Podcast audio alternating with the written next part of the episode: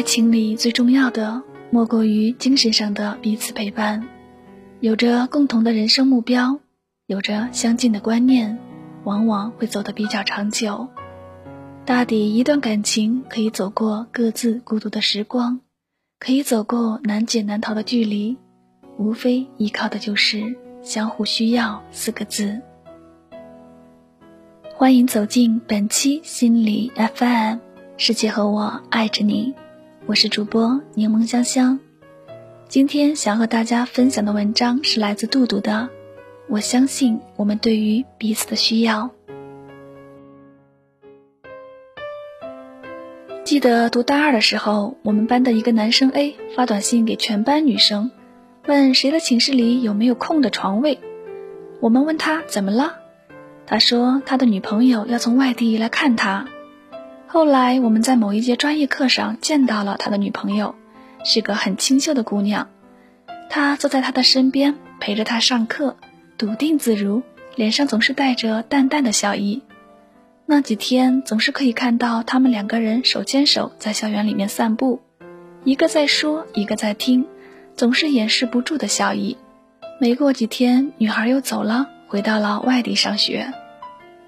大三的时候，某个八卦老师很喜欢在专业课上谈论男女感情。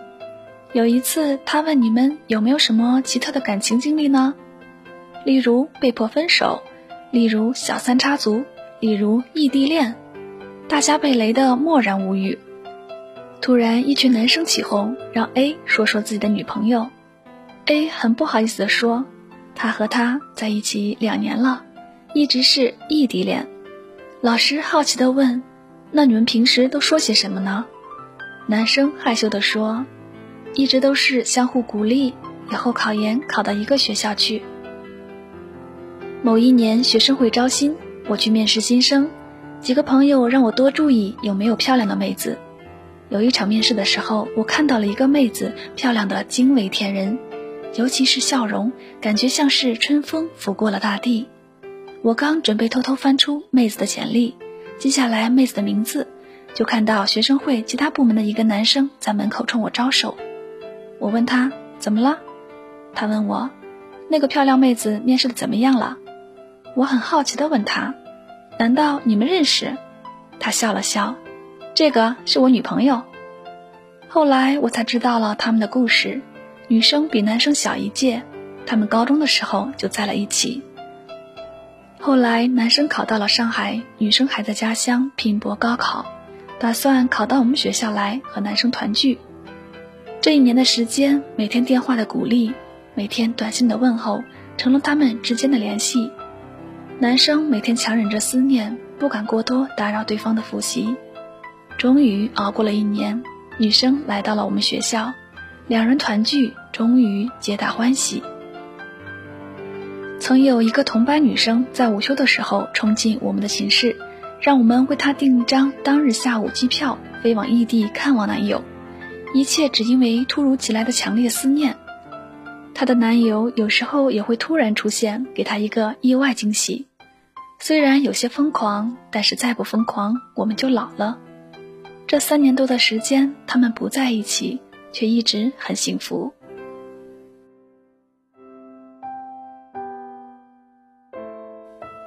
朋友最近恋爱了，不过对方和他不在同一个城市上学，一个在南，一个在北，他难免惴惴不安。随着开学的临近，他的恐慌也日益加深。终于，他忍不住问对方：“你相信异地恋吗？”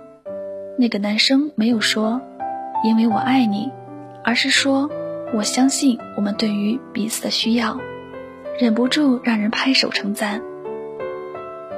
一对儿学长和学姐走过了四年的时光，当中有一年的时间，学姐在国外参加交流项目，那时很多人都不看好他们，认定会分手。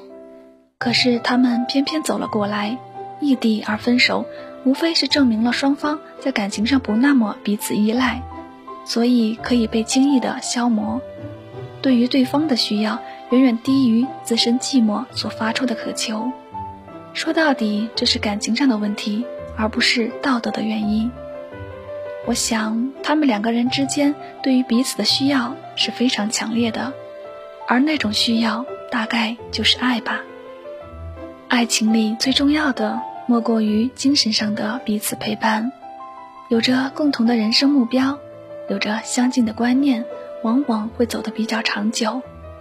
忠贞这种东西是不可以强求的。大抵一段感情可以走过各自孤独的时光，可以走过难解难逃的距离，无非依靠的就是相互需要四个字。有那么多人的温暖，我却只能感受到你的温度；而那么多人在经历风霜，你却只肯把你的温度与我分享。比真的有一个人在身边更重要的是心在一起。如我不爱你。即使每时每刻黏在一起，咫尺之距也成天涯。如我爱你，纵然重洋远隔，心心相念，又怎敢相弃相离？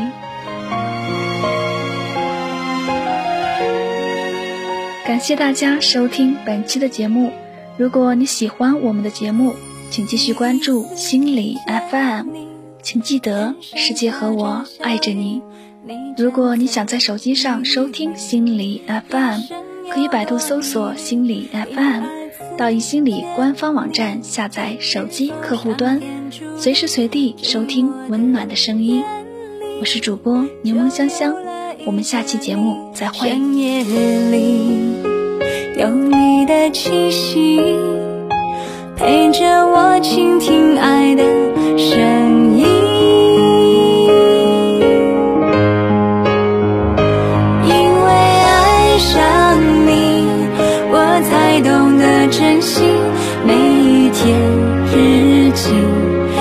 写满了甜蜜，因为想念你，我每天都可以对着镜子说：‘我多爱你’，有多想见到你。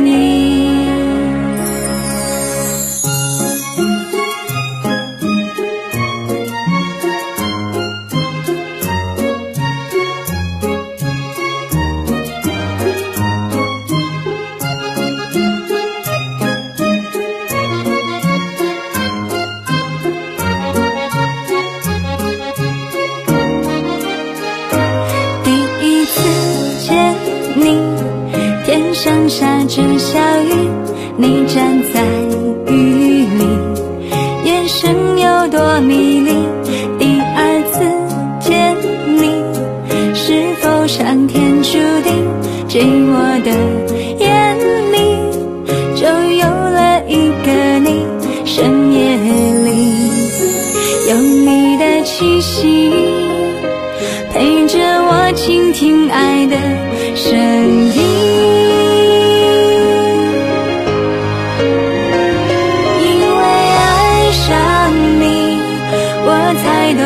珍惜每一天日记，都写满了甜蜜。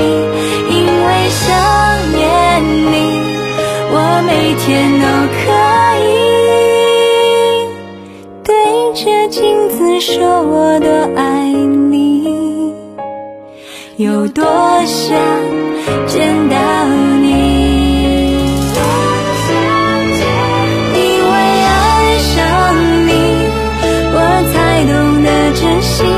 每一天日记都写满了甜蜜，因为想念你，我每天都可以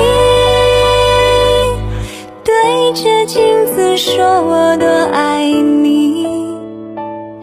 有多想见到你，对着镜子说：我多爱你。有多想见到。